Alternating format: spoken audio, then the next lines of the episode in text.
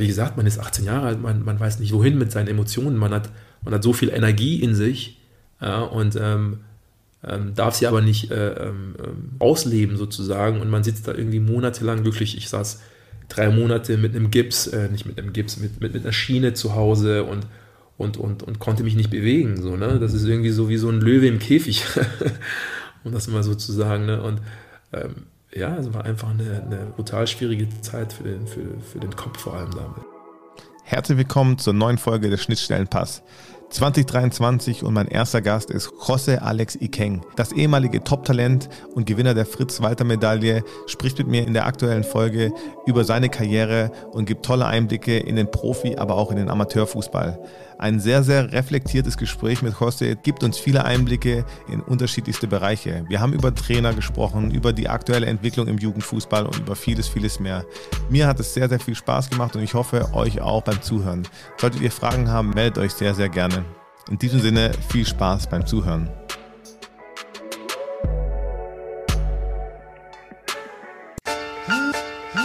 Schnittstellenpass.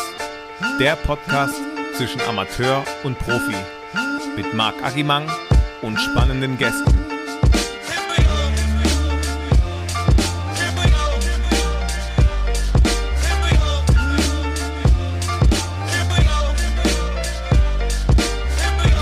Herzlich willkommen zu einer neuen Folge des Schnittstellenpass. Und heute habe ich die große Ehre und ich habe José Alex Ikeng bei mir, ehemaliges Top-Talent des Jahrgangs 88, also mein Jahrgang, äh, deutscher U17-Meister mit dem VfB Stuttgart, Gewinner der bronzenen Fritz-Walter-Medaille, der U18-Spieler, hat viele Spiele für die U-Nationalmannschaft für Deutschland gemacht, bundesweites Top-Talent, habe ich schon gesagt, Profi beim VfB, leider ohne Einsatz, Profi bei Werder Bremen, Ingolstadt, Hansa Rostock, aktuell auch in der Landesliga unterwegs, aber da kann er uns vielleicht nachher auch nochmal mehr dazu sagen. Herzlich willkommen, José.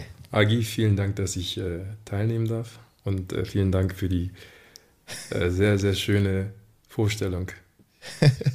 Hoste, wir haben uns kennengelernt ähm, beim Trainerlehrgang. Ähm, vielleicht kannst du auch noch ein paar Worte dazu verlieren. Ich kenne dich schon lange. Du hast mich wahrscheinlich nicht so auf dem Schirm gehabt. Wir haben früher mal, ganz früher mal gegeneinander gespielt, als du noch beim VfB Stuttgart warst. Ähm, was machst du eigentlich? Du machst noch viel mehr außer Fußball spielen. Ähm, erzähl mir doch mal was oder erzähl mal mir und den Zuhörern, was aktuell bei dir so los ist. Ja, eigentlich ähm, spiele ich ja keinen Fußball mehr. Jetzt seit ein paar Wochen habe ich ja jetzt komplett aufgehört. Also für mich war ja auch schon, seitdem ich da aus dem Profibereich ähm, runtergegangen bin, ähm, war für mich eigentlich schon die Karriere beendet. So, also so den Amateurbereich habe ich gemacht, um ähm, nochmal in gewissermaßen ähm, ein paar Erfahrungen zu sammeln, aber ich habe mir das anders vorgestellt, muss ich ehrlich sagen, im, Amateurbereich. Ähm, okay. ähm, aber ich bin gespannt, was du gleich berichten wirst, ja? Ja, ähm, letztendlich ähm, habe ich dann vor ein paar Wochen ähm, entschieden, ähm, die Schuhe ganz an den Nagel zu hängen, sozusagen. das ist gerade momentaner okay. Stand. zudem beende ich gerade mein, mein Studium in der, in der Philosophie. Ja, nach, nach Jahren des Philosophiestudierens bin ich jetzt bald am Ende. Und ähm, ja, Trainer B-Lizenz machen wir gemeinsam und ähm, bin noch ähm, in, in der Beraterszene unterwegs. Okay, also Fußballberater. Das genau, das sind die Dinge, ähm, die mich gerade so beschäftigen.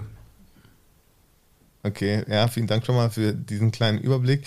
Philosophiestudium. Äh, ich kann sagen, mit dem José kann man sehr gut philosophieren. Wir hatten eine lustige, intensive, interessante Gespräche bis tief in die Nacht und deswegen habe ich auch gedacht, hey, José muss unbedingt mal in den Podcast vorbeikommen. Ja, um es nochmal vielleicht festzuhalten, ne, José war eins der Top-Talente im 88er Jahrgang, das ist der gleiche Jahrgang, ähm, in dem auch ich Fußball gespielt habe, also das ist mein Jahrgang. Wie bist du überhaupt erstmal zum Fußball gekommen? Wie hat alles bei dir angefangen? Viele werden jetzt vielleicht deinen Namen auch gar nicht so auf dem Schirm haben. Also damals, wo wir vielleicht, oder ja, wo ich 18 war, 19 war, war das schon den meisten Spielern, ähm, zumindest mal in dem Alter, ein Begriff. Wie es angefangen hat, äh, ja, ich glaube ähnlich wie bei, wie bei allen äh, Fußballern. Ähm, schon relativ früh das Fußballspielen für mich entdeckt, ähm, relativ auch früh gemerkt, dass ich ein bisschen was kann am Ball und halt dadurch auch eine Leidenschaft entwickelt. Vereinstechnisch habe ich ähm, beim VfR Sersheim angefangen. Ähm, da sind wir gerade frisch nach Deutschland gekommen. Ich bin ja erst mit sechs Jahren nach Deutschland gekommen und ähm, mhm. ging da mit meinen Geschwistern so, so spazieren an so, an so einem Sportplatz entlang und haben ähm, eine Fußballmannschaft spielen sehen. Also Jungs in meinem Alter ungefähr. Das war, das war ein Zufall. Ne? Und ähm, ich habe mich mhm. nicht getraut, zu, zu, hinzugehen und zu fragen, ob ich mal mitspielen kann. Ähm, dann ging meine, meine ältere Schwester ging dann hin und hat, und hat den Trainer gefragt, ob ich, ob ich mitspielen kann. Sie hätte einen Bruder, der ein bisschen kicken kann, ob er, ob er mitspielen kann. Und so ähm, durfte ich sofort mhm. mitspielen. Der Trainer war, war d'accord damit. Das war mein, mein damaliger Trainer, der, der Waldemar Schneider sehr, sehr guter Mann, der hat mich lange begleitet, auch in der Jugend. Und ähm, ja, ich habe mitgespielt und habe dann äh, sofort gezeigt, was ich drauf hatte und so durfte ich in der Mannschaft bleiben und so hat das Ganze angefangen für mich. Du bist in Kamerun geboren? Das ist korrekt, ja. Genau. Ähm, hast du auch Erinnerungen an deine Zeit in Kamerun? Also hattest du da auch schon Bezug zum Fußball? Ja, natürlich, selbstverständlich. Ähm, mein älterer Bruder hat auch ziemlich lange gespielt, mhm. Allerdings nie aktiv. Bis, bis zur A-Jugend hat er gespielt. Und ähm, durch ihn bin ich eigentlich richtig zum Fußballspielen gekommen. Sagen wir es mal so, die älteren Jungs haben immer immer gespielt, haben immer Spiele veranstaltet. Und ähm, eine Zeit lang habe ich mir das angeschaut und irgendwann wollte ich selber mitspielen. Aber ich durfte nicht, weil ich noch ein bisschen zu jung war, hieß es. Ja. Dann mhm. ähm, durfte ich einmal mitspielen und habe da wiederum auch gezeigt, ähm, was ich drauf hatte. Und danach war ich nicht mehr zu jung und da, ab da musste ich immer sogar mitspielen. okay, ja. Und dann bist du angekommen in Sersheim. Ich glaube, du hattest dann noch ein, zwei andere Stationen. Wann ist ja. denn dann jemandem aufgefallen, okay, der Junge hat vielleicht sogar mehr Talent als die meisten in seinem Alter. Das ist relativ früh schon aufgefallen. Ähm, das ist in Sersheim schon aufgefallen. Wir haben ja wir haben viele Turniere gespielt, bei denen dann auch bessere Mannschaften dabei waren, wie äh, unter anderem äh, der VfB mal dabei war. Ähm, dann bin ich zuerst vor Gemeinde Bietigheim gewechselt, ähm, ein etwas, größere, äh, etwas größerer Verein in der, in der Region. Und wiederum auch da auf, auf Turnieren auf, dem v, auf den VfB getroffen oder auf, auf, auch auf ähm, Mannschaften wie 1860 getroffen. Und ähm, zu der Zeit kam schon, kam schon das Interesse, aber ich war, ich war einfach zu jung. Meine, meine Eltern, mein Vater hatte keine Zeit. Ich habe vier weitere Geschwister, hatte keine Zeit, mich da hin und her zu fahren, ständig von, von Bietigheim damals nach, nach Stuttgart ins Training. Und äh, somit war das ähm, in diesem Alter zumindest ähm, relativ schnell vom Tisch, das ganze Thema. Erstmal. Mhm. Bis es dann ähm, mit 16, 15, 16 ähm, ja, zum VfB ging, als ich dann selber dann äh, die, die Verantwortung äh, ähm, tragen konnte, um, sel um selber dann hin und her zu fahren. Sozusagen. Okay. Und wie war deine erste Zeit als junger Spieler dann beim VfB? Konntest du dich relativ, also du musst dich ja relativ schnell durchgesetzt haben, weil du ja auch nachher den Sprung geschafft hast, äh, ja, zum Profi, beziehungsweise zu einem der besten Spieler in dem Jahrgang. Ja, die erste Zeit war ziemlich schwierig, muss ich zugeben. Ähm, ich kam dahin und habe dann natürlich gegen Jungs gespielt, die ja ähm, teilweise schon länger beim VfB waren in der Jugend, viele Jugendmannschaften schon durch, durch äh, Laufen hatten. Und das merkt man natürlich schon. Ähm, die hatten ein ganz anderes Training, ähm, die haben naja, eine, eine, viel bessere Technik gehabt als ich, eine, eine, viel bessere Koordination teilweise als ich gehabt. Aber ähm, irgendwie hat dann ähm, der Wille und das Talent dann hat sich dann bei mir einfach durchgesetzt. Ich habe mich da relativ schnell ähm, zurechtgefunden dann. Ähm, nach ein paar Monaten, nach einem halben Jahr war ich dann ähm, nicht mehr wegzudenken aus der Mannschaft und äh, ja, und bin dann relativ dann auch schnell hochgezogen worden zu der, zu der U17 als, als 16-Jähriger im, im, ersten Jahr und habe dann auch Stamm gespielt und äh, ja, im Finale dann auch äh, ähm, in der ersten Elf gestanden mit, mit Sammy, ähm, ähm, Serda, Andy äh, und den ganzen Jungs äh, den Titel geholt, dann auch damals, als jüngerer Jahrgang. Ja. Okay, wenn, wenn José Sammy sagt, meint natürlich Sammy Kedira, Andreas Beck, ja. für alle, die nicht so einen Plan haben, aber okay, krass. Das ist ja hier ein, ein Podcast für, für äh, Fußballkenner. Deswegen gehe ich davon aus, ja. dass, dass die Vornamen zumindest den, den Kennern äh, ähm, bekannt sind. Ja. ja, wir sind die Schnittstelle zwischen Profi-Zuhörern auch und Amateur-Zuhörern, die vielleicht auch nicht jeden Spieler kennen. Aber nee, eigentlich sollte man vor allem als äh, VfB-Fan die Leute kennen. Ja. Genau, okay. Ähm, José, du hast uns jetzt mal den ersten Einblick gegeben. Ich will gleich weiter bohren, aber ähm, ich habe dir als einen der wenigen Gäste mal ein bisschen Zeit gegeben, sich vorzustellen, aber alle müssen durch den Argomat, also bleibt dir auch nichts anderes übrig, du musst auch durch den Argomat. Bist du bereit für den Argomat? Ich bin immer bereit. Alles klar, das wollen wir gleich mal sehen. Also dann Argomat. Argo, Argomat. Ago, Agomat. Also Agomat, vielleicht ist dir schon ein Begriff, entweder oder Fragen, gar nicht lang nachdenken, ganz schnell deine Antwort sagen, okay? Vamos. Okay. Ronaldo oder Messi? Ronaldo. Früher Messi, aber jetzt Ronaldo. Rap oder Schlager? Rap. Club oder Bar?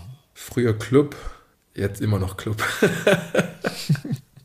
Nein, weniger, aber. Ja. Malle oder Ibiza? Ibiza, definitiv. Ja. Stuttgart oder Bremen? Uh, Stuttgart. WM-Teilnahme oder Champions League-Sieg? WM-Teilnahme. Trainer oder Spieler? Boah, Spieler. Was war zuerst da, das Huhn oder das Ei? Das sind typische Agi-Fragen. Das, das Huhn. Bier oder Wein? Nichts von Wein, ich trinke keinen Alkohol, aber ich trinken würde, würde ich eher einen Wein, würde ich eher einen Wein nehmen, ja. Okay. Bundesliga oder Premier League? Premier League. Dembele oder Sané? Dembele. Okay, José ist ein riesen Dembele-Fan. Aber du hast die 1A geschlagen, ähm, das war der Argument. Jetzt hat man vielleicht einen kleinen Einblick gekriegt, wie du so tickst. Wir wollen aber direkt da weitermachen, wo wir aufgehört haben. José, du bist U17-Meister beim VfB Stuttgart geworden. Wie ging es für dich weiter? Ja, nach der U17-Meisterschaft ähm, bin ich in die U19. Ne, hatte ich nochmal ein halbes Jahr in der, in der U17. Ich bin ja dann als, ich war ja dann als jüngerer Jahrgang ähm, bei den, bei den äh, U17-Spielern dann dabei. Und dann kam ich dann regulär in, in die U17, ähm, wo ich dann auch relativ ähm, gute Leistungen gebracht habe und dann ähm, ja, nach, nach einem halben Jahr oder so dann schon in der U19 trainieren durfte. Und ähm, ja, so ging das dann weiter. Dann, hab dann ähm, das Jahr darauf durfte ich dann das, das Trainingslager bei, der, bei den Profis schon mitmachen, habe dann bei den Amateuren schon mit trainieren dürfen, habe da auch schon äh, mit, äh, mit, mit 18 äh, schon, oder mit, ja, ich weiß nicht mehr, ich glaube mit 18 war das, schon die ersten Minuten bei den Amateuren damals sammeln dürfen, ähm, bei der zweiten Mannschaft. Ja, und dann so, so ging das relativ ähm, schnell bis zu den Profis hoch damals. Ja. Zwischendurch hast du auch die Fritz-Walter-Medaille erhalten. Das ist ja schon eine große Auszeichnung. Da kommen wir später nochmal dazu mit dem Kopfballpendel mit Dr. Fabio Wagner.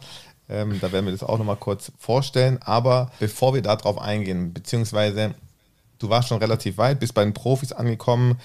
Warum kennt dich nicht jeder VfB-Fan aktuell. Was ist passiert, dass es ähm, doch nicht ganz gereicht hat für die Profis? Was ist passiert, ja.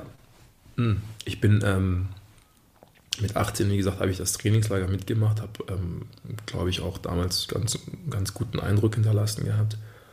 Und ähm, ja, für die ersten Spiele bin ich dann noch zu den Amateuren runtergeschickt worden und ähm, er hat mich dann im dritten Spiel bei den Amateuren ähm, das Kreuzband gerissen, also nach einem Foul das Kreuzband gerissen. Und dann hatte ich mhm. eine, eine ewige Leidensgeschichte mit meinem Knie, äh, wurde dann zweimal operiert. Ähm, also das Kreuzband wurde zweimal operiert, es ist äh, nach, nach sechs Monaten wieder gerissen. Dann hatte ich Ewigkeiten äh, Probleme mit meiner Narbe, mit, mit der Wundheilung, äh, Entzündungen, bin dann wochenlang mit so einer, mit so einer Zinkkette äh, im offenen Knie in der Wunde dann herumgelaufen. Also so, so eine Geschichte hatte ich da. Ja, einfach eine sehr, sehr schwierige Zeit. War dann insgesamt ab meinem 18. Äh, Lebensjahr 22 Monate komplett raus bis zu meinem Comeback. Das sind fast zwei Jahre raus aus dem Fußball. In dem Alter natürlich eigentlich tödlich mit den Verletzungen, zwei Kreuzbandrisse ein Stück Knorpel war noch mit dabei, Menisken sowieso immer ein bisschen mit dabei bei, bei Knorpel, bei äh, Kreuzband, wo dann schon die Ärzte oder die ersten Ärzte dann gesagt haben, ja, das wird eigentlich ja, nichts mehr sozusagen. Und habe mich dann da zurückgekämpft, ähm, war dann auch im Kader ähm, bei den Profis wieder und ja. Okay. Wie war es so in der Zeit? Hast du immer dran geglaubt, dass ähm, du den Sprung in die Profimannschaft noch schaffen kannst oder wenn man 22 Monate verletzt ist, kann man ja auch schon mal der ein oder andere Zweifel aufkommen. Ist es vielleicht der richtige Weg noch oder ja, ist Fußball wirklich das, was jetzt auch eher Priorität dann hat? Ja, natürlich. Selbstverständlich kommen dann die, die Zweifel, vor allem, weil ich ja ähm, vor meinem ersten Kreuzbandriss, ein paar Monate zuvor, die Schule abgebrochen hatte, ja, mhm. um mich voll auf Fußball zu konzentrieren. Und dann reißt du dir ein paar Monate später das Kreuzband und, und ähm, sechs Monate später wieder dasselbe Kreuzband und dann ähm, fängt der Kopf natürlich an zu rattern. Das war eine, eine sehr schwierige Zeit. Ähm, ich hätte mir gewünscht, da, ähm, dass da damals schon ein bisschen so diese Awareness da gewesen wäre mit dieser ganzen Mentalcoach-Geschichte, die ja jetzt heute so ein bisschen normal ist. Ja, das war es mhm. damals nicht, überhaupt nicht. Ähm, auch wenn das gar nicht so lange her ist, aber das ist trotzdem, ähm, da, hat, da hat der Profifußball in Deutschland oder auch international ähm, einen Riesenschritt gemacht, meiner Meinung nach. Ähm, wichtig wäre gar nicht so sehr gewesen, ob ich ähm, körperlich es zurückschaffen könnte. Ja, das war für mich irgendwie immer klar, dass ich es körperlich zurückschaffe, damals schon. Ne? Aber ich habe mhm. dieses mit 18 Jahren, was, was weiß man denn schon? Man, man denkt, man weiß viel, aber jetzt mit Abstand betrachtet, ähm, hätte ich da ähm, das Mentale und das Psychische ähm, ähm viel mehr Unterstützung gebraucht, äh, um, um da durch diese schwierige Zeit zu kommen, um einfach die Dinge, die mit einem so passieren, äh, besser einschätzen zu können, ne? um dann auch aus dieser Zeit ähm, besser hervorkommen zu können ähm, oder besser mhm. zurückkommen zu können. das hat so ein bisschen gefehlt, meiner Meinung nach damals. Okay, spannender Ansatz. Es ist jetzt, lass uns mal zurückdenken, das war so 2007, 2008, wenn ich mich nicht täusche. Ja, 2006, 2007, 2008, genau. Genau. Ähm, Zeit, ja. ja. Da hat sich der Fußball dann schon ein bisschen gewandelt. Weißt du, ob es überhaupt schon Sportpsychologen zum Beispiel gab im Profibereich damals? Allgemein im Profibereich weiß ich nicht. Vielleicht hatte die eine oder andere Mannschaft vielleicht so, aber das, das war damals noch, noch gar, kein, gar kein Thema. Das war überhaupt mhm. nicht, ähm, das kam überhaupt nicht zur Sprache. Also das war Sportpsychologe oder Mentaltrainer, sowas gab es damals einfach noch nicht. Das war, mhm. nee, davon war einfach nicht Und ein Reha-Trainer einfach nur. Ja, genau. Man hat einen Reha-Trainer gehabt, man hat seine, seine Physios gehabt. Das waren so die Bezug, äh, Bezugspersonen äh, und natürlich die Familie, aber die, die, die leiden ja auch mit einem sozusagen. Die Physios leiden ja auch mit einem. Die sehen ja jeden Tag, du kommst da rein, äh, bist da monatelang auf, auf Krücken, äh, kämpft sich zurück auf dem Platz und dann reißt dir nochmal das Kreuzband und dann äh, mit deinen Entzündungen, mit, mit, die, die, die leiden ja auch mit einem, die wissen teilweise ja auch nicht weiter, ne? Ähm, außer halt, mhm. halt ähm, das, das, das, tägliche, die Behandlungen und aber ähm, allgemein war ich auch ein schwieriger Typ, habe mich dann, dann auch sehr, sehr zurückgezogen, habe wenige Leute nur an mich herangelassen zu der Zeit. Ähm, ja, wie gesagt, man ist 18 Jahre alt, man, man weiß nicht wohin mit seinen Emotionen, man hat, man hat so viel Energie in sich ja, und ähm, mhm.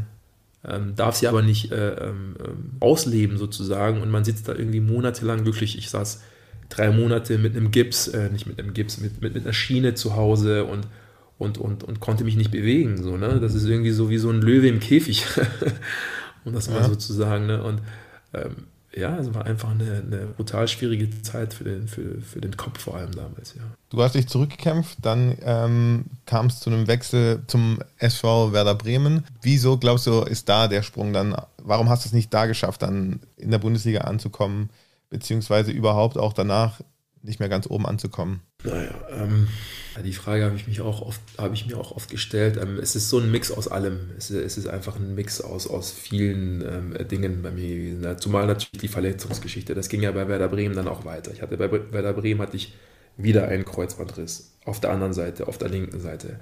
Habe mich nach sechs mhm. Monaten zurückgekämpft, um dann rechts einen Knorpelschaden zu bekommen nach sechs Monaten.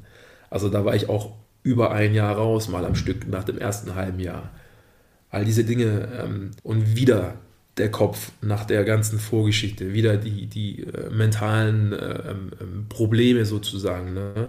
Ich war natürlich immer ein Typ, mhm. der, das, der das nie ähm, offen angesprochen hat oder ähm, ähm, da auch nie, auch von sich selber aus, nie richtig Hilfe gesucht hat. Ne? Aber mit Abstand betrachtet im, sehe ich das schon ein, dass da, dass da, dass es eine, vor allem für den Kopf eine, sehr, sehr schwierige Phase war und ähm, es nicht schlecht gewesen wäre, wenn ich da ähm, mehr Unterstützung gehabt hätte.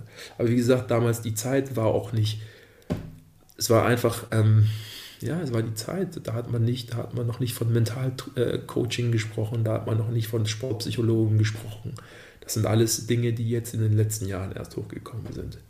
Man, man, mhm. man ist so ein bisschen allein gelassen worden mit, mit diesen ganzen Themen, ohne jetzt irgendwelche Schuld, Schuldzuweisungen zu, zu, zu machen oder so. Aber das war halt damals einfach so die Gegebenheiten, ja. Mhm. Und so hat sich das dann so, ähm, so ein bisschen, wie soll ich sagen, verselbstständigt bei mir. Immer wenn ich verletzt war, habe ich angefangen, irgendwie mich auf andere Dinge zu konzentrieren. Ne? Weil, wie gesagt, man ist jung, man, man hat vielleicht einen Euro zu viel in der Tasche, ne? man was macht man mit seiner ganzen Zeit nach, nach dem Reha-Programm morgens? Wohin, wohin geht man da? Was mhm. macht man da mit, mit, mit seiner Verletzung? Man, man, man kann nicht trainieren. Dann bin ich viel in den Kraftraum gegangen ne? und bin dann irgendwie super auseinandergegangen, dann muskulär und so. Aber das reicht dann einfach nicht. Das ist, das ist ein ganz anderes, ganz anderes Gefühl, als mit den Kollegen auf dem Platz zu stehen, weil das ist ja eigentlich das, für was man da ist. Ne? Und wenn man das mhm. so lange nicht machen darf, nicht machen kann, ja, dann sucht man sich seine Ventile so ein bisschen woanders. Ne? Und das hat mir immer, das hat mir, ähm, ja, das hat mir einfach nicht, nicht gut getan dann damals. Da, wann, also du klingst jetzt sehr reflektiert, äh, du hast wahrscheinlich auch viele Gedanken gemacht. Ab wann bist du eigentlich äh, zu dieser Erkenntnis gekommen? Mit 18, 19, 20 hast du wahrscheinlich nicht gedacht, okay, hey, ähm, das ist vielleicht der falsche Weg oder wie du schon gesagt hast, ich bräuchte vielleicht äh, irgendwo anders auch Unterstützung. Ab wann hast du das so, ja, ab wann konntest du da so reflektiert draufblicken? Ähm, ab wann ich darauf reflektiert ein, einblicken konnte, dass ich, dass ich äh, also eventuell Mentalcoach oder auch äh, psychologische Unterstützung gebraucht hätte? Oder ich, ja, genau, oder halt einfach ja, jetzt, jetzt blickst du da so drauf, sagst, ja. okay, das, du hattest vielleicht auch zu viel Energie, das ist einem ja nicht klar in der Situation. Ab wann ja. ähm, hast du eigentlich gemerkt, okay, hey, eigentlich hätte ich vielleicht was ganz anderes gebraucht. Ab wann kam so die Einsicht? War das auch noch in der Zeit, wo du aktiv als Profi gespielt hast oder kam Nein, das erst jetzt wirklich versetzt, das kam einige Jahre danach? Das, wirklich, das kam jetzt die letzten Jahre natürlich, weil man dann ja auch, ähm, weil ich die letzten Jahre ähm, Abschied genommen habe von diesem, von, vom, vom Fußballspielen an sich, vom, vom wirklich was reisen wollen, da, da habe ich vor, vor vier, fünf Jahren schon Abschied davon genommen und dann fängt natürlich, dann,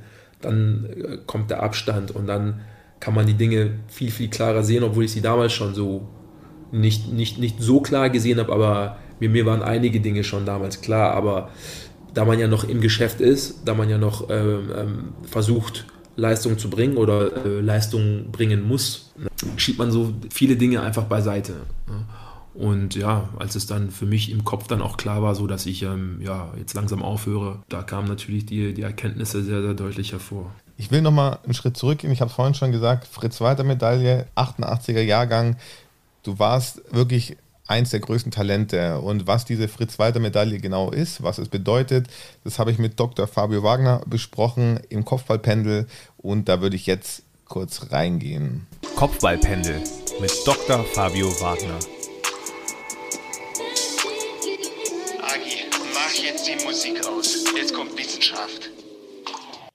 So, endlich ist es wieder soweit. Dr. Fabio Wagner ist mein Gast und hat wahrscheinlich wieder tolle Facts und brandneue News mitgebracht. Hallo Fabio, wie geht's dir? Servus Agi, mir geht's gut und dir? Danke, auch gut. Du klingst wirklich wieder wie immer sehr begeistert. Ähm, bist du gut ins Jahr gestartet?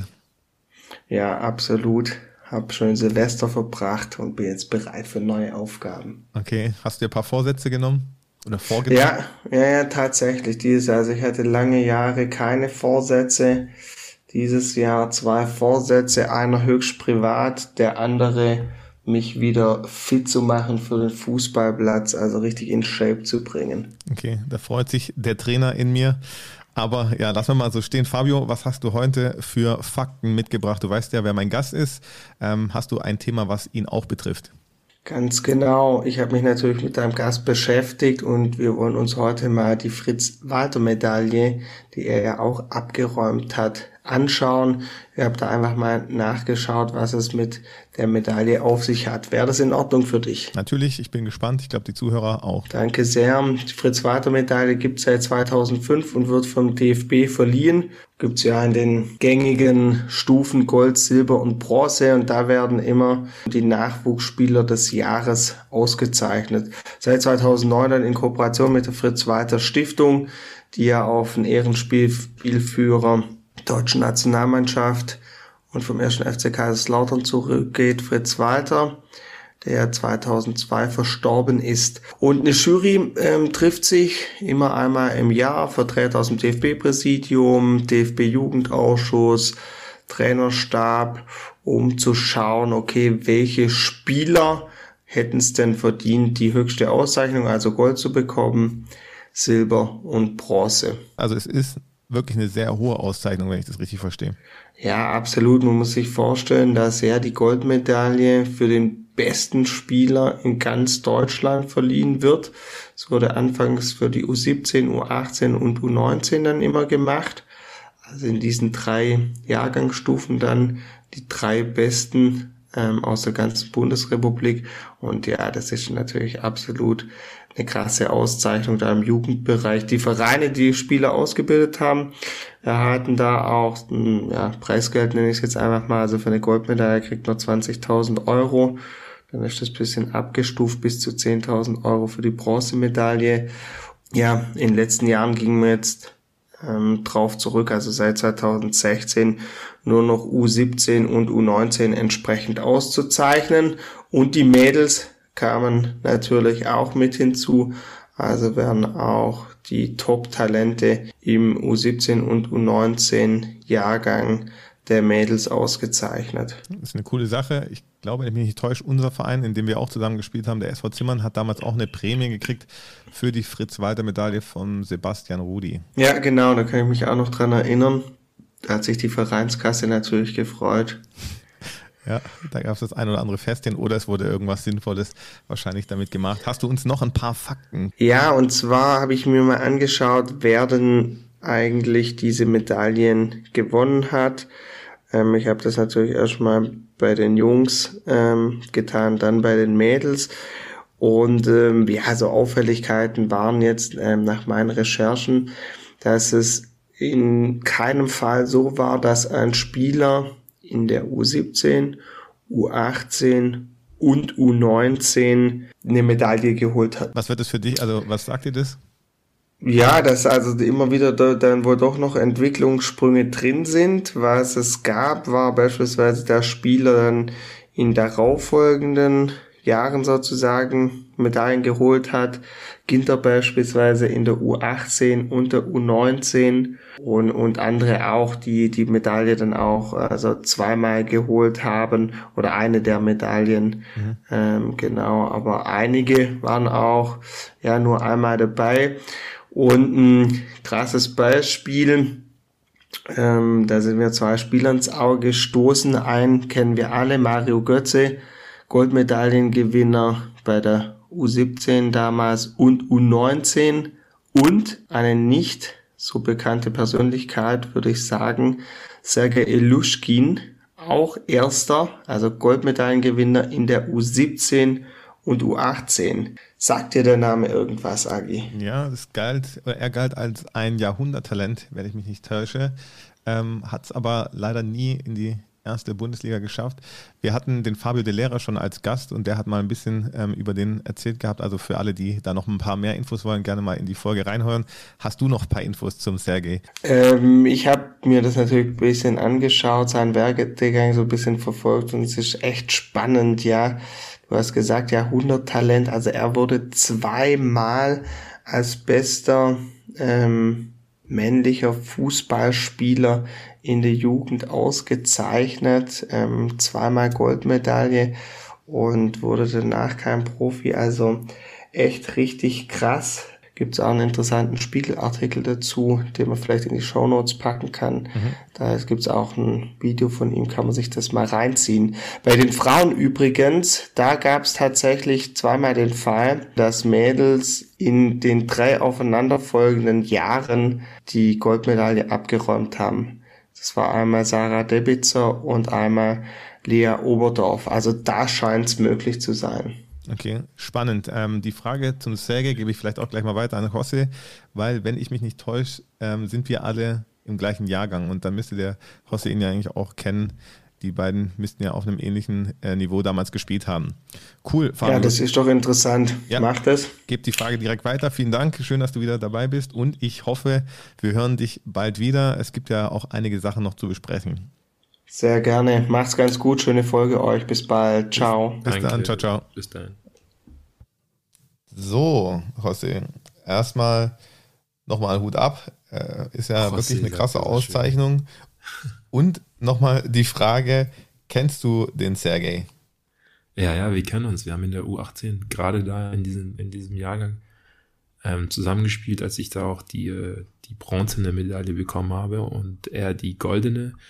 Und ich glaube, damals hat die silberne ein gewisser Alexander Eberlein bekommen. Ich glaube, er hat es auch nicht zu den Profis geschafft damals. Hat bei 1860 mhm. gespielt zu dem damaligen Zeitpunkt. Er hat es aber auch nicht ähm, in die Profiriege geschafft. Vielleicht ähm, nochmal ganz kurz auf den Sergei einzugehen, der ja zweimal die Goldmedaille mhm. gewonnen hat. Fandest du ihn damals oder ist er dir aufgefallen? War er ein überdurchschnittlicher Spieler, wenn man das sagen kann, in der Nationalmannschaft, wo alle relativ gut sind? Sergei war, war ein guter Spieler. Er war damals schon relativ weit. Man hat ihm angemerkt, dass er er war halt ein sauberer Spieler, ein einfacher Spieler, meiner Meinung nach. Was er sehr damals schon, schon ähm, ihn ausgemacht hat, war seine Persönlichkeit damals schon. Er war irgendwie vom, vom Kopf schon ein bisschen weiter als, als die meisten von uns in dem Alter.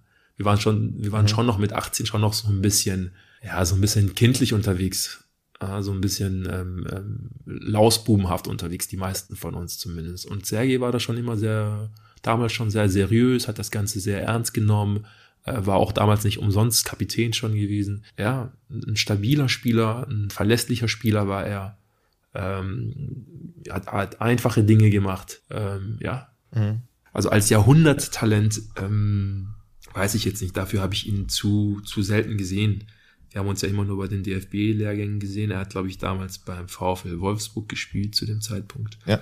Und äh, so sind wir nie gegeneinander angetreten. Irgendwie ähm, VfL Wolfsburg war einfach nicht die waren nicht gut genug, um dann so weit zu kommen, gegen den VfB Stuttgart dann irgendwie im Halbfinale oder Finale zu spielen.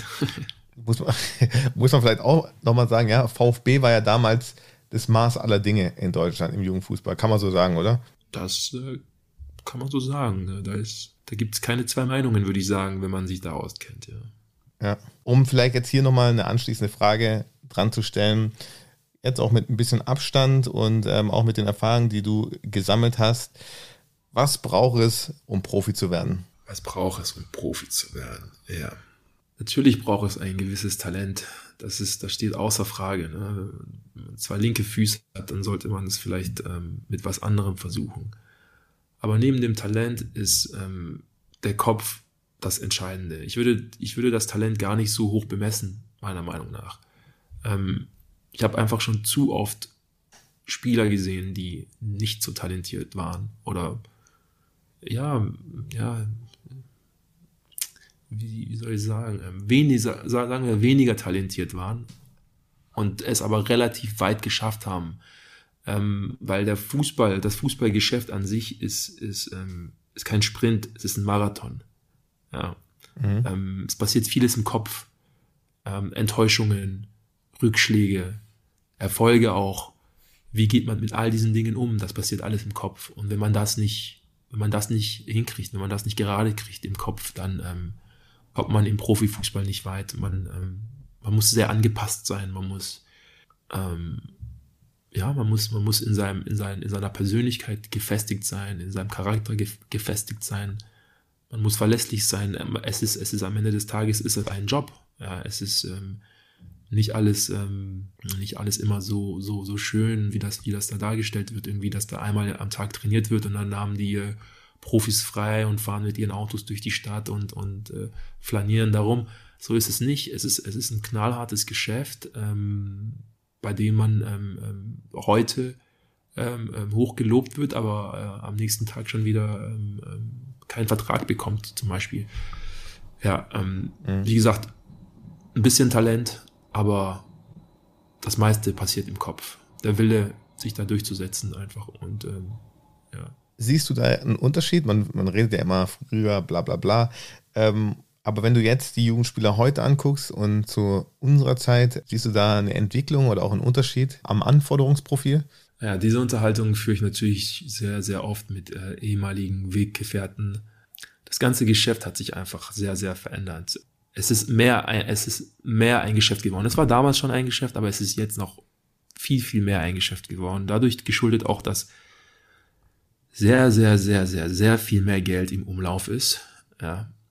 Und die Strukturen haben sich auch einfach verändert. Es wird viel, viel mehr auf junge Spieler gesetzt. Ja, aufgrund dessen, dass man ja natürlich junge Spieler schon relativ ähm, früh hochziehen möchte, um den Minuten zu geben, um halt deren Marktwert zu steigern, um halt Geschäft daraus zu machen, sozusagen. Ne? Das war zu meiner ähm, Jugendzeit leider, wir reden oft darüber, dass wir vielleicht ein paar Jährchen zu früh geboren sind. Ja, ähm, wenn ich, wenn ich da ähm, mitbekomme, was manche Jugendspieler, die noch nicht einmal Jahrgänge übersprungen haben, wie ich oder teilweise Jungs, mit denen ich das gespielt habe, bei denen es der Fall war, ähm, was die heutzutage schon verdienen in der U16, in der U17. Das kann ich hier gar nicht, das kann ich hier gar nicht sagen. Das, das, das glauben die Zuhörer teilweise gar nicht. Ne? Da, mhm. da wundert man sich schon, wie es so weit gekommen ist. Die sind nicht per se besser, die Jungs, die da jetzt irgendwie mit, mit, mit 16, 17 schon irgendwie äh, Verträge in, in, in sechsstelligen Summen haben, ja? in sechsstelliger Höhe haben. Die sind nicht besser als wir damals. Es ist einfach das ganze Geschäft, die ganze Struktur hat sich verändert. Ähm, es ist sehr, es ist absurd viel Geld im Umlauf ne? und irgendwo muss es ja hin, ne? wenn, wenn der Markt das hergibt, dass so ein Jugendspieler, der noch nicht mal bei den Amateuren irgendwie mittrainiert, ne? der schon so viel Geld verdient, dann, dann, dann ist es eben so sein gegönnt, ja. Aber ähm, das heißt nicht, dass dieser Spieler oder diese Spieler es dann auch äh, dauerhaft im, im Profifußball dann schaffen oder, oder sich dann dort etablieren. Mhm.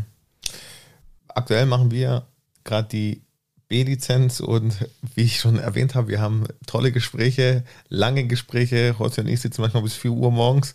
Ähm, ich habe es dann immer Jorges Therapiestunde genannt. Dann hat er mir seine Sicht der Dinge erzählt und ich habe ihm meine Sicht der Dinge erzählt.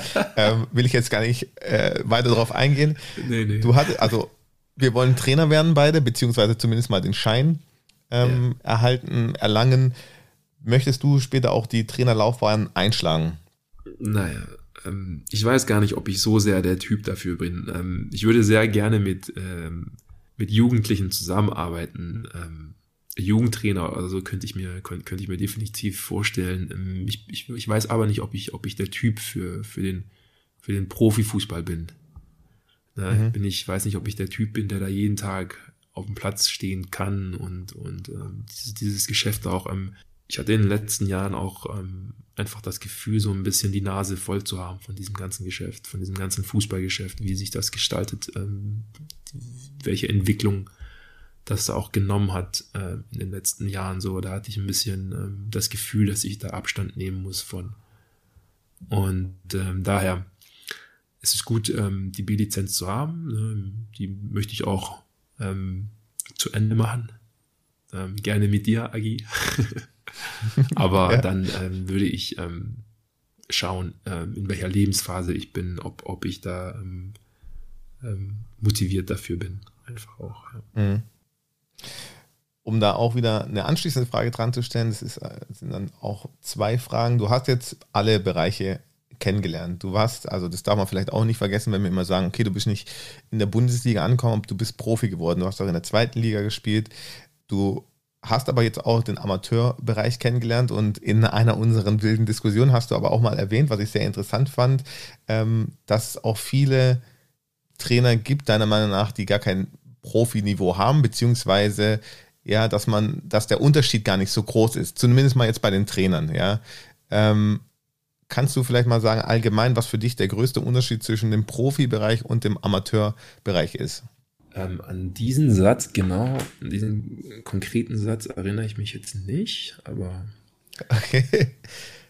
also, ich, ich kann es mal umformulieren, was du auf ja. jeden Fall gesagt hast, was mich auch sehr beeindruckt hat, ist, dass du das Gefühl hast, dass viele Trainer auch zum Beispiel gar keine eigene Philosophie haben, sondern dass sie einfach auf einen Zug aufspringen und ähm, Sachen ja, übernehmen und dass es gar nicht mehr so arg darum geht, seine eigene Idee in den Fußball reinzubringen. Ja, ich meine, ohne mich jetzt zu sehr aus dem Fenster zu lehnen, ich bin ja, bin ja selbst noch nicht mal Trainer. Ne? Ich kann es ja, mhm. möchte da auch niemandem zu nahe treten. Es sind einfach nur die, die Eindrücke, die ich so gesammelt habe, die letzten Jahre im Profifußball, aber auch im Amateurfußball. Es gibt nicht mehr viele Trainer, die da wirklich ähm, so ein, ähm, ja, ihren eigenen Weg gehen, ähm, inhaltlich, aber auch ähm, von ihrer Persönlichkeit. Ähm, mhm. Es ist alles gleichgeschalten. Es wird auch teilweise das, was ich jetzt auch in den, in den Lehrgängen zur, zur Trainer B-Lizenz auch so ähm, wahrgenommen habe, es ist teilweise auch gar nicht gewollt, dass, dass, dass, da, dass da die Jungs ähm, eigene Ideen entwickeln für sich, wie sie, wie sie Dinge gestalten wollen. Es ist so alles in, in eine Schablone gepresst. Und ich, ich denke nicht, dass das, ähm, ich meine, schauen wir uns mal die letzten Ergebnisse an der deutschen Nationalmannschaft bei internationalen Turnieren. Wir wollen da jetzt gar nicht so sehr darauf eingehen, aber das spricht ja wohl Bände. Wir haben 80 Millionen Einwohner hier in Deutschland. 80 Millionen Einwohner. Und ich glaube, je, jeder zweite Vater denkt, dass sein Sohn der nächste Ronaldo ist. Also die Fußballbegeisterung ist definitiv, definitiv vorhanden. Ja. Mhm. Und wir schaffen es nicht über Gruppenphasen hinaus. Und im Gegensatz ähm, dazu haben wir ähm, Kroatien mit vier Millionen Einwohnern und die kommen irgendwie die letzten drei Mal ins Halbfinale, Finale und, und so weiter und so fort. Da muss man sich schon fragen, was stimmt hier nicht? Und das fängt an der Basis an. Das fängt bei, bei den Trainerlizenzen an. Jetzt, haben, jetzt hat der DFB diese ganze Trainerlizenzgeschichten umstrukturiert. Ähm, meiner Meinung nach zum, zum Nachteil ähm, der Trainerausbildung ähm, inhaltlich, ähm, als auch ähm, was den Pool aus, äh, angeht, woraus, woraus man ähm, die Trainer dann, dann schöpfen wird. Ja. Die Herausforderung, also, ist, also vielleicht für die Zuhörer, um das zu verstehen, erstmal braucht man finanziell ein richtig großes Polster, um jetzt quasi äh, ja, die Pro-Lizenz zu machen. Und ähm, man braucht auch zeitliche Kapazitäten, was für viele wahrscheinlich sehr unrealistisch in den nächsten Jahren wird. Ähm, ja, aber das ist nochmal ein anderes Thema. Ich wollte dich nicht unterbrechen, Rossi. Ja, es ist, es, es ist zu, zu schablonenhaft. Ne? Ähm, als, als, als Trainer muss man die Möglichkeit, ich bin kein Trainer, sorry, ich kann noch nicht aus der Perspektive eines Trainers sprechen, aber äh, wie gesagt, ich äh, versuche einfach meine, meine gesammelten Eindrücke wieder, wiederzugeben. Ähm, man sollte als Trainer versuchen, oder es sollte einem die Möglichkeiten gegeben werden, ähm, seine eigenen Ideen zu entwickeln. und ich sehe das mhm. mittlerweile sogar im Amateurbereich, wo dann ich, ich habe immer gedacht, ja, wenigstens im Amateurbereich können sie doch was ausprobieren, die Trainer. Wenigstens im Amateurbereich können sie doch so ihre, ihre eigenen Einflüsse mal ähm, ähm äh, ja, einfließen lassen, äh, ihre eigenen Einflüsse, sage ich, ihre, ihre eigenen Ideen einfließen lassen ins Spiel. Aber selbst da wird nach Schema F trainiert, es wird nach Schema F gespielt, es wird mit, mit viel Angst gespielt, es wird mit, äh, mit ähm, übertriebener Disziplin wird versucht zu spielen, ähm, ja, nicht querspielen, ja, nicht dribbeln, ja, nicht das im Amateurbereich, wo man sich, wo, wo man denken könnte, ja, da geht's doch eigentlich um nichts da geht es doch um nichts. Da, das ist doch ein Hobby für, für die meisten. Also es ist ja auch, mhm. es, es ist ein Hobby, ja. Ähm, das ist ein, ein, sehr zeitaufwendiges Hobby, aber es ist ein Hobby. Aber selbst da wird, wird dann versteift auf, auf, auf Dinge, ja, es ist für mich, es ist für mich unverständlich, wie man, wie man so Fußball lehren kann, meiner, meiner Meinung nach. Und das fängt ja, das im Amateurbereich, aber das fängt in der Jugend schon an, dass die Jungs, dass den Jungs verboten wird zu dribbeln dass den Jungs verboten wird, zu schießen, quer zu passen, äh, Doppelpässe, ähm, ähm, also einfach Dinge ris riskieren, erlaubt, äh, dass den Jungs erlaubt wird, Fehler zu machen. Ja, aber das ist ja gerade das, so wie, wie ich Fußball spielen gelernt habe, so in, in Anführungszeichen. Aber ich erinnere mich auch trotzdem, dass als ich dann damals den Schritt zum VfB in die Jugend gemacht habe, dass das dann dort schon auch losging mit, mit solchen Einschränkungen sozusagen. Ne? Da wird, da wird, da wird mhm. einem der Horizont schon auch teilweise genommen. Man lernt sehr viel, man lernt sehr viel über äh, körperliches, also ähm, physiologisches, ähm, all diese Dinge, man wird stärker, man wird taktisch wird man sehr, sehr gut geschult, all diese Dinge. Aber dieses, dieser, dieser, dieser Horizont für den, äh, für das Spiel an sich, ne, dieses, dieses, dieses Fußball, Lernen, ähm, Spielen wird einem schon sehr, sehr, sehr, sehr eingeschränkt äh, beigebracht. Mhm. Was, was ich sehr interessant fand, was du mal gesagt hast, ist, dass es wenig Trainer gibt, so die einem Sachen an die Hand geben können. Also wenn das passiert, was könnte ich dann machen? Oder, oder du hast auch mal gesagt, äh, ja, dass dir zum Beispiel fehlt, dass Trainer begründen können, ähm, warum sie eine Aufstellung wählen oder beziehungsweise da ihren eigenen Weg gehen dass man theoretisch auch sagen könnte, hey, ich spiele heute ohne Links-Mittelfeld aus dem und dem Grund und ähm, das dann so vermitteln, dass es auch für die einen Sinn hat und dass es dann auch ja für die Mannschaft plausibel ist, dass man das macht. Ja, ähm, da kommen wir zum Thema klare Spielidee, eine klare Spielphilosophie und das ist ja, glaube ich, so dieser Punkt, wo sich dann die guten Trainer von den eher weniger guten Trainer dann auch wirklich trennen. Diese Fähigkeit, das Bild was man im Kopf hat, in die Köpfe der Spieler hineinzubekommen. Und das ist etwas, was ich nicht oft erlebt habe. Die Trainer wiederholen einfach nur das, was sie in den Trainerlehrgängen, in ihren Lizenzlehrgängen gelernt haben. Und hoffen einfach, mhm. dass die Spieler das so verstehen, wie sie das meinen. Aber Spielern beizubringen, weshalb er das so und so machen muss und sollte, ja, und nicht anders, weil halt das in seine taktische Philosophie reinpasst, ne? Und dabei geht es nicht darum, ähm, so wie ich vorhin gesagt habe, dabei geht es nicht darum, die Spieler einzuschränken in, in ihren, in ihren, ähm, in ihrem Bewegungsausmaß oder in ihren, in ihren, in, in ihrer Kreativität. Dabei geht es darum, den Spielern ähm, Möglichkeiten aufzuzeigen, wie sie gewisse Situationen lösen können, sollten, müssen, so dass es in die Philosophie des Trainers dann auch hineinpasst. Da gibt es, da, da gibt es nicht, nicht viele Trainer, die das, die das wirklich gut vermitteln können. Ja. Mhm. Natürlich habe ich da wieder die anschließende Frage für dich. Wer war auf deinem Fußballerweg für dich der beste Trainer, mit dem du je zusammengearbeitet hast und warum? Oh, ähm, es wäre jetzt, glaube ich, unfair, Trainer zu benennen, die da die besten wären oder die schlechtesten. Ich glaube, ich habe von, äh, von allen etwas mitgenommen. Ähm, angefangen von, von, von meinem Ziehvater Rainer Adrian, den, den ich, der, der mich da damals zu den, relativ jung schon zu den Amateur, äh, Amateuren hochgeholt hat. Ich glaube, von ihm habe ich ähm, ähm, gelernt, was, was, was Männerfußball überhaupt bedeutet, was es bedeutet, ähm, ähm, ähm, ähm Profi zu, zu, zu sein oder zu werden. Ne? Ähm, ja, aber auch ähm, von seiner ganzen Art, wie er, wie er die Jungs angepackt hat, das war dann auch teilweise sehr äh, menschlich einfach auch noch. Ne? In Bremen anschließend habe ich, hab ich zwischen, zwischen den Profis gependelt. Also ich habe bei den Amateuren gespielt und, und bei den Profis ähm, ähm trainiert. Das heißt, ich habe da von, von Thomas Schaf auch sehr viel. Thomas Schaf war ein Trainer, der hat Fußball spielen lassen. Also der hat einfach, der hat auf seine Spieler vertraut, aber wie sollte man nicht auf Spieler vertrauen wie Diego, äh, Mesut, äh, Thorsten Frings, Aaron Hunt, äh, Pizarro, wie soll man wie soll man auf die nicht vertrauen, dass die das auf dem Platz schon hinkriegen mit, mit ihren Fähigkeiten, ne? Da, da ist es, glaube ich, ein bisschen schwieriger, wenn man, wenn man nicht so große Namen hat. Dann ähm, in Ingolstadt hatte ich, hatte ich ähm, Benno Müllmann und Thomas Oral, die sich sehr ähnlich waren in ihrer Art und Weise. Die waren sehr streng, sehr diszipliniert, äh, Disziplinfanatiker, sehr auf, auf Körperlichkeit, sehr auf physische äh, Stärke bedacht. Äh, da habe ich nochmal körperlich auch nochmal einen Schritt nach vorne gemacht. Ne? Da habe ich nochmal den Unterschied zwischen der ersten und der zweiten Liga kennengelernt. Das ist ja auch nochmal so, die zweite Liga ist eine brutal körperlich, körperliche Liga. Also das ist im Vergleich zur ersten Liga ist das, sind das auch Welten nochmal. Ähm, in der ersten Liga ist das teilweise körperlich nicht so anstrengend.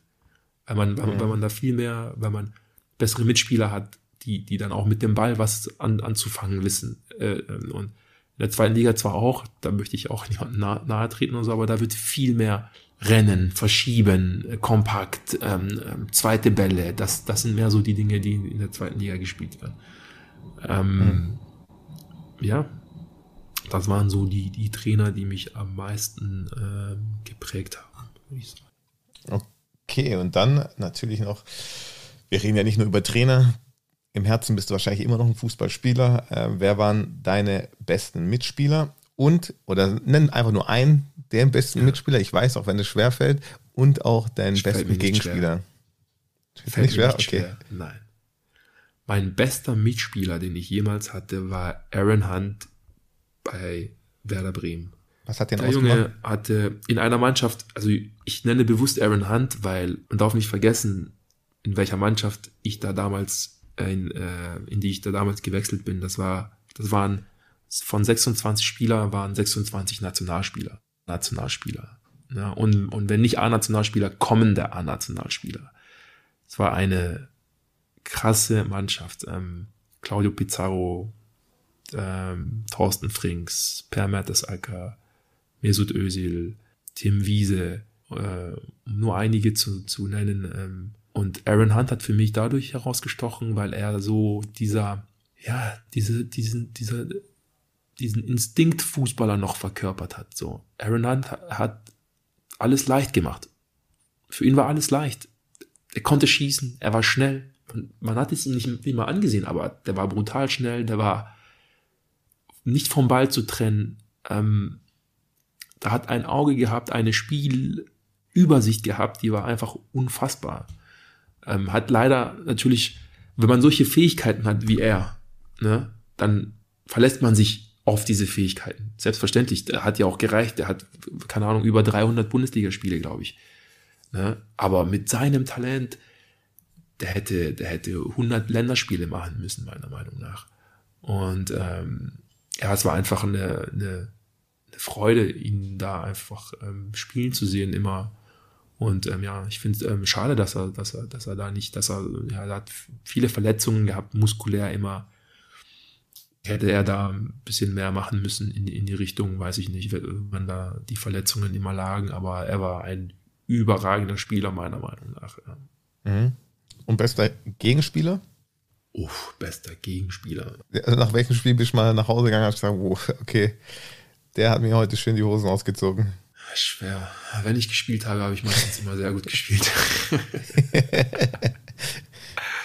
ähm, bester Gegenspieler. Kann ich auch einen Mitspieler als besten Gegenspieler benennen? Du kannst machen, da, was du willst. Äh, ähm, ich, bin, ich bin ja dann von, von, von Werder Bremen zu Ingolstadt gewechselt und da gab es einen gewissen ähm, Metzelder, nicht, nicht der ältere, sondern der, der jüngere von beiden. Und der war, der war eine Kante. Der war 1,95 und wir haben uns Duelle geliefert, also Malte und, und, und ich im, im Training. Das war teilweise wie äh, Evander Holyfield gegen, gegen Luis im Training. Das waren, das waren krasse Duelle, wo du dann auch wirklich nach dem Training völlig erschöpft dann äh, äh, vom Platz gegangen bist, weil da, weil wir uns dann nichts geschenkt haben. Ähm, er hat auf derselben Position gespielt wie ich. Ne? Ich habe lieber mit ihm gespielt als gegen ihn, das muss ich definitiv so sagen. Und aber das war ein äh, Mentalitätsmonster, wie man so schön sagt im Fußball. Ja, das war schon ein, ein sehr, sehr, sehr harter Gegenspieler oder auch Mitspieler, sagen wir es mal so. Okay, okay. José, jetzt hast du noch die Ehre, mir in mein Poesiealbum zu sprechen. Ähm, bist du bereit, da nochmal ein paar Fragen zu beantworten? Sehr gerne. Also. Und was kommt jetzt? Na, Agis Poesiealbum. Okay, mein Poesiealbum immer fußballspezifische Fragen, okay? Was ist dein Lieblingstier? Lieblingstier ganz klar der Löwe. Habe ich mir auch tätowiert auf meiner Brust. Wir sind ja, wir sind ja die un unzähmbaren Löwen aus, aus Kamerun. Ne? Ja, ich habe auch einen Löwen tätowiert. Das weißt du wahrscheinlich auch nicht. Ja, das weiß ich nicht. Ja, haben wir schon mal was gemeinsam. Äh, präsentieren wir uns die Löwen beim nächsten Lehrgang. äh, was sind deine größten Laster? Meine größten Laster. Ich glaube, ich bin ein bisschen zu streng mit mir selbst. Ich sollte vielleicht ein bisschen okay. lockerer lassen. Ich sollte vielleicht auch ein bisschen.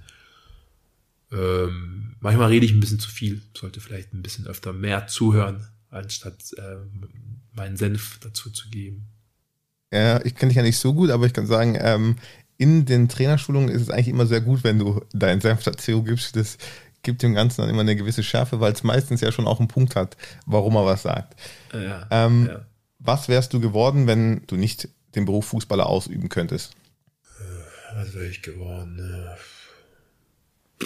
Wahrscheinlich hätte ich irgendwas Standardmäßiges studiert. Ähm, ähm, ja, so, ich, also Psychologie hat mich schon immer interessiert, habe ich auch einige Semester studiert. Wahrscheinlich hätte ich das gemacht oder ja, ich weiß es nicht. Ich wollte immer schon Fußballer, ich wollte immer schon Fußballer werden. Für mich war immer klar, dass ich Fußballer werde. Schon als, als Kind war es für mich klar. So, ich habe mir nie richtig über was anderes Gedanken gemacht. Für mich war immer Fußballer, Fußballer, Fußballer. Deswegen ist die Frage, schwer zu beantworten, aber selbstverständlich, ähm, wie ich schon gesagt habe, äh, Psychologie hat mich immer interessiert. Ich habe hab schon immer viel ähm, gelesen, habe auch ähm, ähm, ja, über den Tellerrand hinaus auch schon ähm, damals viel ähm, äh, mich interessiert. Von daher, ja, so vielleicht in die Geisteswissenschaften. Okay.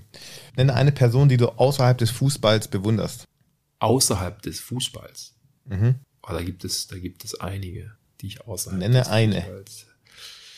Äh, Im Sport, wenn wir im Sport bleiben wollen, ist einer meiner Idole äh, Mohammed Ali. Ja.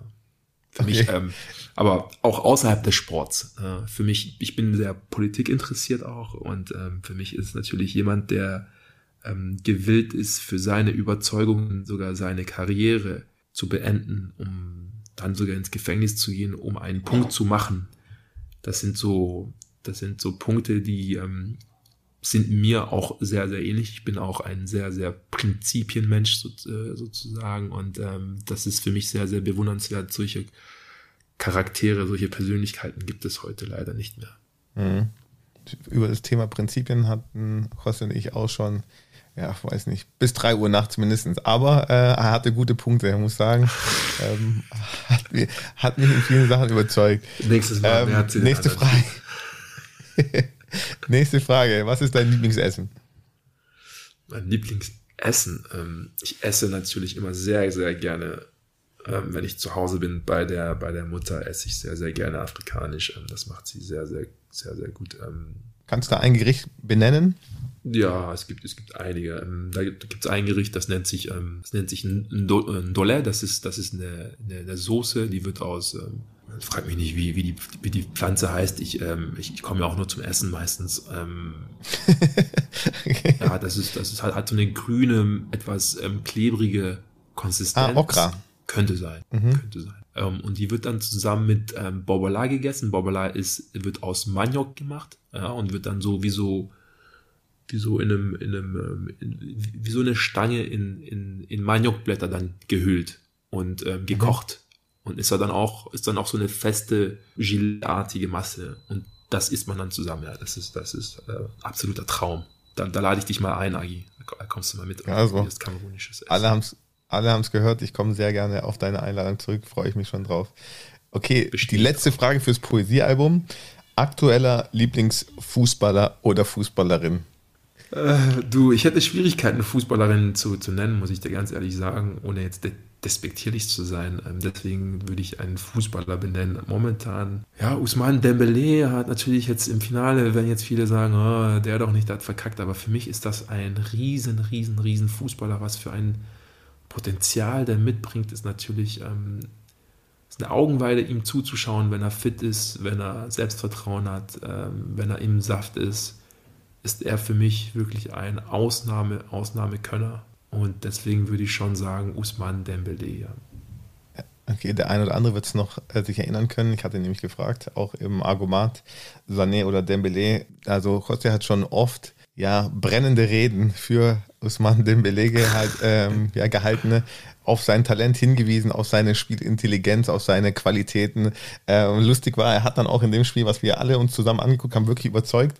Äh, und seitdem hat man den noch mehr auf dem, also er ist ja ein, ein super Spieler, da gibt es ja, kein, ja, keine Frage. Äh, aber ja, José, äh, du hast mich in dem Punkt auch schon wieder ein bisschen ja, überzeugen können. Ist wirklich ein Top-Kerl, ein Top-Kicker. José, zum Abschluss jetzt, ja, du hast es schon fast geschafft. Ähm, noch bitte deine zwei Lieder für die Schnittstellenpass-Playlist.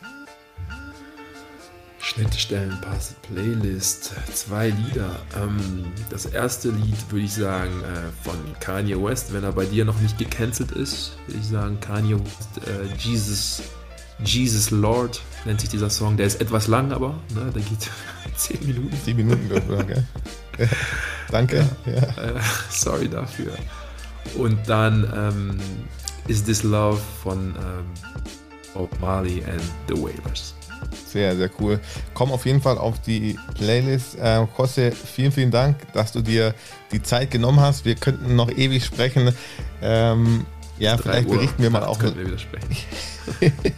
ja, lass uns mal live gehen oder beziehungsweise mal einen Post machen, wenn wir wieder beim Trainerlehrgang sind. Danke, dass du die Zeit genommen hast.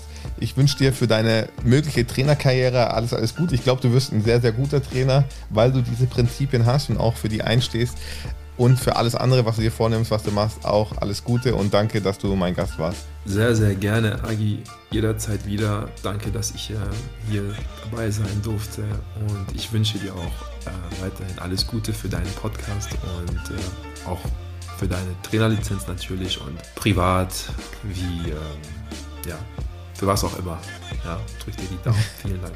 Danke dir, José, und bis bald. Und an alle Zuhörer, wenn ihr Fragen habt an José, ich verlinke ihn ähm, in den Show Notes. Ihr könnt mir die Fragen stellen. Ähm, ja, bei sonstigen Sachen einfach gerne melden. Ich freue mich auf euren Input, auf euer Feedback. In diesem Sinne, macht's gut und bis bald.